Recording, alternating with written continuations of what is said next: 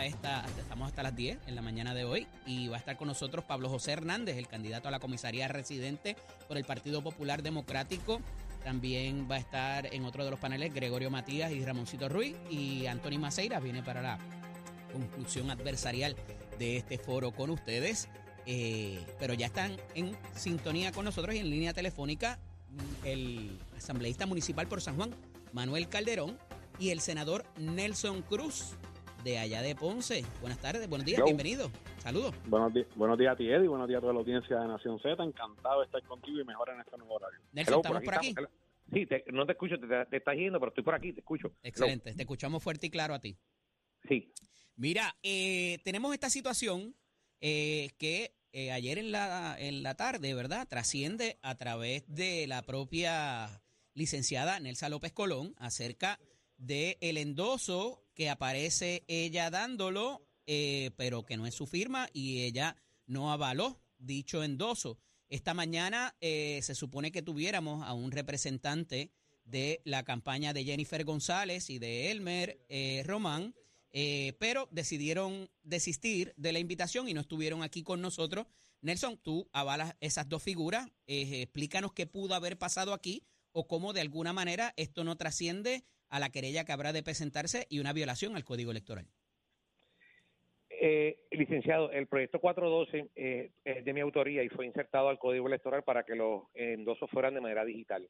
Lo que la licenciada López hizo en la tarde de ayer es lo correcto de eh, ya entender que eh, su endoso no era al capitán. Ella hizo lo correcto en ir a la comisión y radicarlo.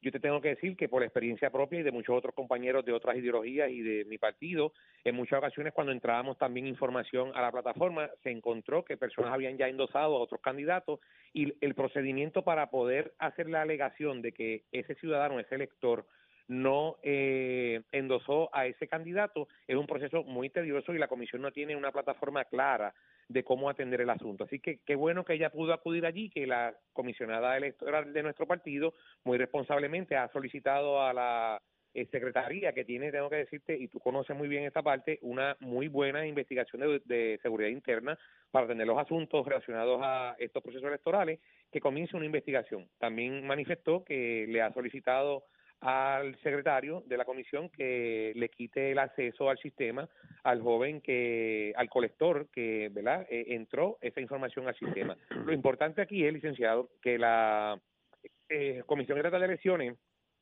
entiende que esa firma es una firma que la pudo validar. Y te explico. La experiencia que hemos tenido muchos candidatos que hemos estado en, en este proceso y que tú conoces la comisión ha rechazado firmas o, o endosos porque la firma no concuerda.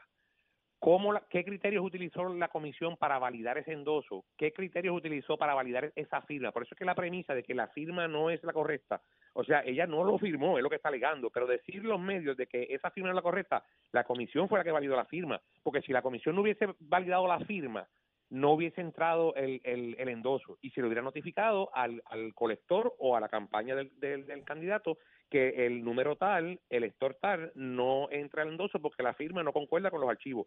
Eso lo recibe un email, el, el, el correo de la campaña del candidato. Así que aquí la comisión validó eso y una vez ella se entera porque la comisión valida ese documento. Así que eso es lo que va a estar ahora Claro, en pero porque, porque tienen todos tus datos, eh, los últimos cuatro del Seguro Social o el número de, de, de, Claro. de- de número de tarjeta electoral. Correcto, Pero- porque no todo el mundo. El, el sistema, la realidad es que cambió de momento, eh, eh, Manuel, porque antes te pedía eh, que, poni- que pusieras el, el email o el número de teléfono para que le envíe le enviara un mensaje de texto.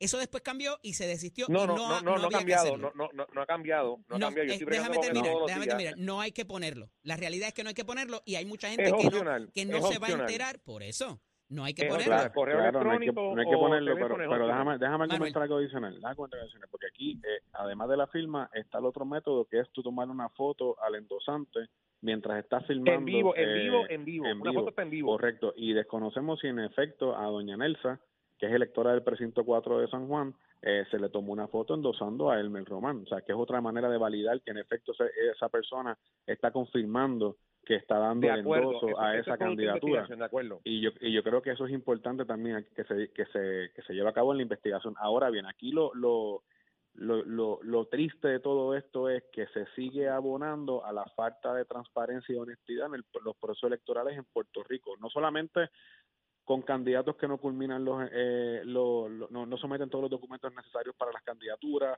o porque no son, no hacen no eh, actúan conforme a los reglamentos internos aprobados en la comisión como es en el caso de algunos candidatos del Movimiento Victoria Ciudadana sino que ahora estamos viendo cómo distintas candidaturas de manera fraudulenta están llevando o vaciando listas para lograr los endosos necesarios para la candidatura.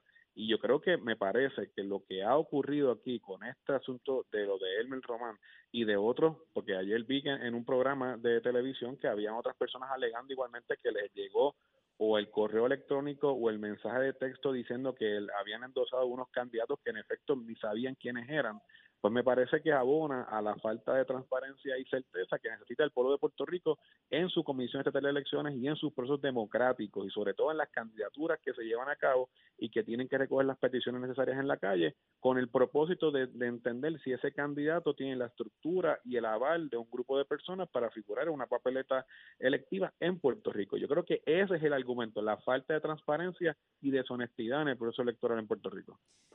A esos efectos, eh, pues habrán de, concurrir, ¿verdad? Ciertas personas, eh, pero yo decía ahorita que esto en menos de una hora debería saberse quién lo tomó, eh, de dónde, de qué tableta, de qué teléfono. La información preliminar para incluir los detalles, la comisión no debería ser difícil, inclusive hasta el proveedor de Internet y la hora, el día, todo que se tomó. ¿Cuánto debiera ¿En cuánto tiempo debiera esto resolverse? ¿Entienden que va a llegar al tribunal? ¿Entienden que va a haber alguna explicación por parte de la campaña de Elmer Román, más allá del comunicado que envió ayer, que ella había endosado a otro candidato y que parecería que con dos malos hicieron uno bueno? Eh, nosotros representamos la ley y el orden. Siempre hemos sido personas de esa, de esa línea, igual manera Elmer hay que darle el espacio a la comisión con gente de todos los partidos que tienen allí, que son muy capaces, muy inteligentes, muy preparados. La oficina de seguridad interna que tú conoces, que está allí, son personas que no llevan dos días ni tres días, llevan años. En por tanto, toda esa información ya debiera de saberse. La, la tienen disponible, por eso porque la comisionada rápido identificó quién fue el colector, porque eso la persona una vez entra tiene que poner el número electoral, tiene que poner eh, eh, dónde fue que endosó la persona, o sea, todo ese tipo de cosas. El sábado pasado, según ha trascendido, se llevó a cabo unas avanzadas por todo Puerto Rico. En el caso de San Juan, el doctor eh, Varela estaba en esa avanzada. La misma licenciada López dice que endosó al, al PNP candidato a San, Juan, exacto. Así que pudo haber sido que estando en el mismo grupo, allí mismo le preguntaron a ella y ella inconscientemente, como también pudo haber sido que pudieron utilizar la información y la pasaron. Así que eso es información que va a estar eh, evidenciándose en las próximas horas y yo confío plenamente en la capacidad que tiene la Comisión Estatal de Elecciones y su oficina de investigaciones para poder aclarar este asunto. ¿Qué podría pasar en derecho? Hablando ahora en derecho, tanto Manuel, tú y yo conocemos de esto, en derecho, que le van a gestar un endoso, porque la Comisión, lo que es el reglamento, no tiene nada avalado. Como dice Manuel, en el futuro tenemos que crear legislación y crear métodos para que estas cosas no van a ocurrir. No, no, no, esto no se puede quedar así en que restaron no, no, el, no, no, no, no, perdóname, perdóname, perdóname, perdóname, perdóname, perdóname, En mi opinión, en mi opinión, yo, yo he buscado, no encuentro. un endoso o en donde sea, es un delito. Está contemplado en el Código Electoral. Lo, claro, podría ser hasta un fraude. Se habla también de incluso legislación. Déjame, déjame, escuchar a Manuel. Eh, las repercusiones aquí tienen que ser que tanto la campaña de Elmer Román como de quien la bala, que es la comisionada residente Jennifer González, le tienen que pedir disculpas públicas a doña Nelsa y a todos los candidatos y candidatas y todos los recolectores que en buena lid han recogido los endosos de manera honesta y no fraudulenta, porque en este caso hay una evidencia de que en la campaña de Mel Román alguien falsificó la firma de Doña Nelsa para lograr agenciarse un endoso adicional en la recolección de endosos que tienen que hacer para pues yo le voy a lograr la candidatura de eh, De acuerdo, Manuel, de acuerdo, pero yo le voy a añadir a esas palabras que tú acabas de decir, muy correcta, claro está. Vamos entonces a añadir los otros mil y pico de candidatos que le pasó lo mismo que no tuvieron tal vez un abogado o, unos medios de comunicación que pudieran llevar eh, la información a la comisión. Porque eso pasó en todas las campañas. Vamos dejando de cosas. esto ha pasado antes. Está pasando en otros, en otros candidatos. Pues, pues, pues, pero yo te estoy diciendo que a mí me pasó de personas que yo le entré en el negocio y me dijeron, pero Nelson, ¿cómo es posible si yo no endosaba a nadie? O sea, eso pasó y nos pasó a todas las campañas. Vamos a dejarnos de cosas. ¿sabes? El pueblo de Puerto Rico merece, merece un respeto. Y aquí hay más de, de 20 mil, 50 mil, 100 mil personas que pasaron por este proceso, que prestaron su y tuvieron que haberle pasado lo mismo. Nelson, de tú que me fue estás la diciendo que este licenciada López, pues sistema- mira, Tú me estás diciendo que este sistema no es confiable y que está abierto al fraude. bueno, en cuan- bueno, no, no, está, no, está, no es el fraude. ¿Esto es Estoy diciendo fraude? que la comisión tiene la, no, la comisión tiene la Oye, capacidad si de alguien usa mi aseguro, nombre para conseguirse, para Eddie, ejercerse la, co- un la endoso, comisión, la comisión va a hacer valer la ley y la comisión te estoy diciendo desde que empezó la entrevista que tiene una excelente oficina de investigaciones que va a hacer su trabajo. No adelantemos cruzar el puente antes de llegar al río. O sea, vamos a coger las cosas con calma, vamos a esperar que la comisión lo haga y se sabrá al final del día todo lo que pasó, pero no se puede adelantar Bueno. una, una definición. Aquí estamos, aquí estamos analizando y te estoy diciendo que los reglamentos establecen unos procedimientos y no he visto al día de hoy nada con relación a, a- al pro- es más la comisión no tiene tan siquiera un andamiaje de cómo un ciudadano y lo dijo la licenciada allí mismo ayer cómo cómo comenzar un- una querella con relación a este asunto. Qué va a hacer la comisión coincido con Manuel que hay que crear legislación futura y reglamentos internos futuros para Lo poder lo, que, lo, que sí, lo que sí quiero dejar puntual, Eddie, y amigos que nos sintonizan, o sea, falsificar una firma no es, em, aunque sea en un endoso, en un cheque, en un documento, en un contrato. y en el seguro sea, social el es seguro un social es delito una información a nivel federal y a nivel estatal y tipificado igualmente en el código electoral en materia electoral. Así que eso de que nada, le resta el endoso y no pasó más nada y lo tapamos de no, no, no, no, no no puede ser, no puede ser. puede Agradecido ser de ambos así. que estuvieran con nosotros. Hablamos la semana que viene. Un abrazo, esperemos estos días seguro que sí. Mira, eh, Somos, está- somos una. Mira, está con nosotros, gracias Achero, está con nosotros el licenciado Pablo José Hernández y Rivera, candidato a la comisaría residente por el Partido Popular Democrático, y él es el protagonista aquí, aunque, aunque no haya tenido nada que ver, pero esto incide sobre la figura y su candidatura. Buenos días, licenciado, bienvenido. Buenos días, Eddie, y buenos días a toda la radio. Gracias por estar con nosotros en la mañana de hoy. Y esto ciertamente eh, pues nos sorprendió, esta situación nos sorprendió a muchos cuando la licenciada eh, López Colón eh, trae esto a la palestra pública y parecería que sea complicado porque como nos dice el ex senador Nelson Cruz, hay, mm, pudieran haber muchas más incidencias de esto mismo. Eh, ¿Cuál es su reacción inicial y qué entiende debería pasar para propósitos de mínimamente tener confianza en ese proceso? Aquí lo que parece es que hubo fraude, que alguien cogió los datos de Nelsa, de un endoso que ya había dado previamente, y los copió a un endoso a favor de Elmer Román. Que Un no copy-paste, su un copy-paste. No, no sé cómo técnicamente fue que se hizo, pero Mm. eh, eh, ella le dio un endoso a un candidato PNP que es un amigo personal de ella eh, y se lo dio y le dijo mira yo no yo no voto en primarias PNP porque soy popular pero yo te lo doy para que saquen la papeleta y entonces probablemente cogieron ese endoso eh, la gente del equipo de Jennifer González porque este era un candidato de, de la plancha de Jennifer y, y lo usaron para llenarle un endoso a Elmer Román y eso es fraude.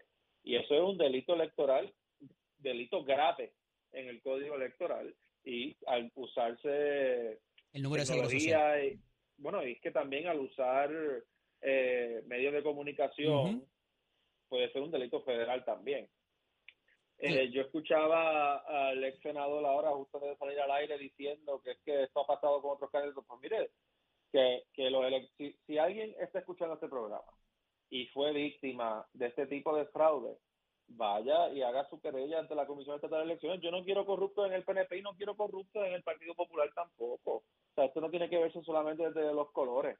Claro, uno a veces tiene manzanas podridas en sus equipos que pueden cometer estos actos, pero uno controla como candidato cómo reacciona. Y la reacción de la campaña de Elmer Román ha dejado muchísimo que desear. Ayer, en primer lugar, lo que hicieron fue tratar de insinuar que, que Nelsa López pudo haber hecho ese endoso porque había endosado a otro aspirante PNP. Pues ella ya explicó que había, ella nunca ocultó eso, fue transparente sobre eso. Ellos no separaron temporalmente al recolector de de su posición en lo que se llevaba a cabo la investigación y hoy tienen a un portavoz de la campaña, el licenciado Luis Bacó, atacando a la víctima del fraude, diciendo que le resulta sospechoso el momento en el que hace la denuncia. Pues mira, ella recibió la notificación del endoso el lunes por la noche e hizo la denuncia el miércoles por la mañana. Qué bueno que me trae ese, ese dato, porque eh, tengo varias preguntas en cuanto a eso. Eh, primero que nada, ¿verdad? Y para dejarlo claro, cuando esto se suscitó o la persona, ¿verdad? La licenciada se entera, eh, ¿tuvo algún contacto con su señoría? ¿Le notificó de esta situación antes de hacer la denuncia pública? eh, como lo tengo entendido fue que le llega la notificación como a las ocho y treinta y pico de la noche el lunes. Ella la ve, eh, ella dice que ya estaba viendo televisión con su perrita esa noche y que ella lo ve por la mañana, el día siguiente. Entonces, eh, esos martes, el martes por la noche, cuando yo vuelvo a una camioneta de Galta, tengo un mensaje de ella de que la llame, que tiene algo importante que decirme. Yo, no te voy a mentir, yo estaba bien cansado, yo pensé en no llamarla, pensé en llamarla el día después por la mañana, pero déjame llamarla a ver qué es y, cuando me dijo, déjame decirte, se me quitó todo el sueño que tenía. Eh, y dije, wow, esto es eh, fraude y escandaloso. Y entonces, pues el, el miércoles por la mañana eh, nos asesoramos con un experto en temas electorales, etcétera, y se decidió hacer esa conferencia de prensa. ¿Esto no es un intento de su campaña directamente para, para crear algún revuelo o, o, o, agenciarse algún auspicio? O sea, esto es algo que realmente ocurrió y que, y que es eh, cuantificable y, y, evidenciable. Totalmente, están todos los recibos, está el mensaje de texto que ella recibió de un número de la Comisión Estatal de Elecciones, el enlace con el endoso, que es un enlace oficial de la Comisión Estatal de Elecciones, y el endoso lleno, incluyendo la firma digital de el que el funcionario autorizado para recoger endoso. Licenciado, eh, esta mañana nos decía, le decía a Leo, el licenciado eh, San Antonio Hacha, que mientras estaban ayer en la comisión, surgió por lo menos un caso igual también con un endoso de Elmer Román. ¿Cuánto usted estima pudiera esto escalar y cuántos casos similares debe haber? Porque, ¿verdad? Eh, eh, eh, en mi experiencia, antes, al principio del proceso de recolección de, endosos, era obligatorio o, proveer el, el, email, la dirección de correo electrónico o el número de teléfono y te llegaba ese recibo de que tú habías dado ese endoso. Eso de, en un momento dado eh, eh, se detuvo y entonces no había que enviar ese, ese tipo de recibo. Eh, dada esa situación, ¿cuánto estiman pudiera haber circunstancias similares como la que detalla la licenciada Nelsa López o estas otras personas que han salido a la luz pública de ayer para hoy? No me atrevo a especular, pero ya han salido varias personas a hacer la misma denuncia y yo creo que lo importante señalar aquí es cuál ha sido la reacción de la campaña, porque volvemos, recoger 8.000 endosos requiere delegar la tarea en decenas o cientos de personas y uno no puede controlar que una de esas personas eh, actúe de manera impropia. Pero uno controla cómo uno reacciona, Eddie. Uno controla cómo uno reacciona. Si a mí me hubiese sucedido esto, lo primero que yo hubiese hecho es yo creo que yo hubiese despedido a la persona. Yo no creo que ni siquiera le hubiese puesto una presunción de inocencia y una suspensión temporal. Yo creo que yo lo hubiese despedido inmediatamente y yo también hubiese expresado solidaridad con la víctima. O sea, yo le hubiese enviado por lo menos un mensaje decía, mire, eh, lamento mucho por lo que usted está pasando, vamos a investigarlo y, y, créame que yo quiero que esto se resuelva lo antes posible. Yo no hubiese ido a atacar a la víctima, yo no hubiese mandado a un tercero a atacar a la víctima ni nada por el estilo. O sea, esto es altamente repugnante. El que salgan más casos pudiera incitar un patrón, quizás, quizás o identificar un patrón de que hubiese conocimiento, no necesariamente del candidato, pero de las personas alrededor de la campaña de él? ¿Se atrevería a llegar tan lejos? Eso le correspondería a las autoridades investigarlo. Vamos a suponer que la comisión eh, refiere a la querella justicia eh, y que justicia convoca al funcionario autorizado a recoger el endoso y le dice al funcionario, mire, eh, nosotros estamos dispuestos a darle a usted inmunidad a cambio de que usted nos diga quién más está haciendo esto, si es que hay más personas. O sea, todo, todo pueden pasar muchas cosas esto es solamente probablemente el, principio de, algo mucho más serio. ¿Presentaría usted alguna, algún tipo de querella o algún tipo eh, formal de investigación para propósitos federales eh, por este tipo de situación? Yo no, quien le corresponde hacer eso es a, a las víctimas de, de este fraude. Claro. Licenciado, agradecido que pudiera estar con nosotros, no se nos pierda. Y Leo me, envió una notificación de que quiere también eh, tener una, un sit down con su señoría, así que ya se estará comunicando con usted y le manda sus cariños y su abrazo. Eh, besito en el Q, dice lo que él dice, ¿verdad? así es. un abrazo y mucho éxito. Seguiremos hablando. Gracias. Bien. Bueno. Eh, eh, mi gente, no se me retiren, que ya mismito viene por ahí el próximo panel que estará con nosotros Gregorio Matías y Ramón Ramón Recito Ruiz Nieves. Eh, también el licenciado Antonio Maceira, que hizo su entrada triunfal por ahí, va a estar con nosotros para dar la conclusión adversarial a este foro que, y conversatorio que hemos tenido con ustedes la mañana de hoy. Pero es momento de hablar con nuestro compañero Tato Hernández, porque son deportes, Vamos arriba, vamos arriba, vamos arriba. Muy buenos días, Puerto Rico. Tato Hernández en la Casa Nación Z. Somos de Puerto por aquí por el 93.7 de la Z. A dejársela caer y de qué manera. Y le dan saludo a Gregorio Matías cuando llegue, que este es mi pana. Así que vamos arriba. La Federación de Voleibol Superior Femenino, a través de comunicado de prensa que envía pues su presidente, el doctor César Trabanco, juegos de martes, juegos de anoche miércoles fueron suspendidos Anoche miércoles se supone que en el voleibol femenino jugara Naranjito en Santurce, Manatí en Cagua y Junco ante Colosal en Bayamón. Pero por todas las condiciones de toda esta lluvia que ha estado este, sobre la isla, pues ya usted sabe que fueron suspendidos. Para hoy jueves no hay nada señalado. Para entonces viernes vamos a ver qué es lo que se va a trabajar en el voleibol femenino. Por otro lado, el presidente también hizo un llamado a toda la comunidad de voleibol para ayudar a la exjugadora y leyenda del deporte de la malla alta, Pilar Vázquez, esta jugadora de la selección nacional y 11 veces campeona con las Pinkin de Corozal, necesita donantes de sangre de cualquier tipo con urgencia. Los interesados pueden donar sangre para Pilar en el Manatí Medical Center en horario de 8 a.m. a 4 p.m. que se lo vamos a agradecer y usted se entera aquí en Nación Z Somos Deporte con el auspicio de Mestre Nuestras clases están para comenzar en febrero, febrero 10, estamos cerquita por ahí, así que llama al 787-787-238-9494, recordándole que en este escuela construye tu futuro. Achero y Viron Buenos días Puerto Rico, soy Emanuel Pacheco Rivera con el informe sobre el tránsito a esta hora de la mañana. Continúa el tapón en la mayoría de las carreteras principales del área metropolitana, como es el caso de la autopista José de Diego, desde el área de Bucanan hasta la salida hacia el Expreso Las Américas, así como la carretera número 2 en el cruce de la Virgencita y en Candelaria en Toa Baja, y más adelante entre Santa Rosa y Caparra. Además, algunos tramos de la PR5, la 167 y la 199 en Bayamón y la avenida Lomas Verdes entre Bayamón y Guaynabo, así como la 165 entre Cataño y Guaynabo en la intersección con la PR22 también al expreso Valdoriotti de Castro desde la confluencia con la ruta 66 hasta el área del aeropuerto y más adelante cerca de la entrada al túnel Minillas en Santurce, así como la avenida 65 de Infantería en Carolina, el expreso de Trujillo en dirección a Río Piedras, la 176, 177 y la 199 en Cupey y la autopista Luisa Ferré entre Montilledra y la zona del Centro Médico en Río Piedras y más al sur en Caguas, así como la 30 desde la colindancia de Junco Sigurabo hasta la intersección con la 52 y la número 1. Hasta aquí el tránsito, ahora pasamos al informe del tiempo. Para hoy jueves 8 de febrero, el Servicio Nacional de Meteorología pronostica una mañana nublada, húmeda y lluviosa con aguaceros y tronadas para toda la isla, mientras que se espera que en la tarde el día se torne parcialmente nublado. Hoy los cielos se tornan del oeste-noroeste con velocidades de 5 a 10 millas por hora y algunas ráfagas de hasta 25 millas por hora. Las temperaturas máximas estarán en los altos 70 grados a bajos 80 grados para todo Puerto Rico. Hasta aquí el tiempo les informó Emanuel Pacheco Rivera. Yo les espero en mi próxima intervención aquí en Nación Z, que usted sintoniza a través de la emisora nacional de la salsa Z93.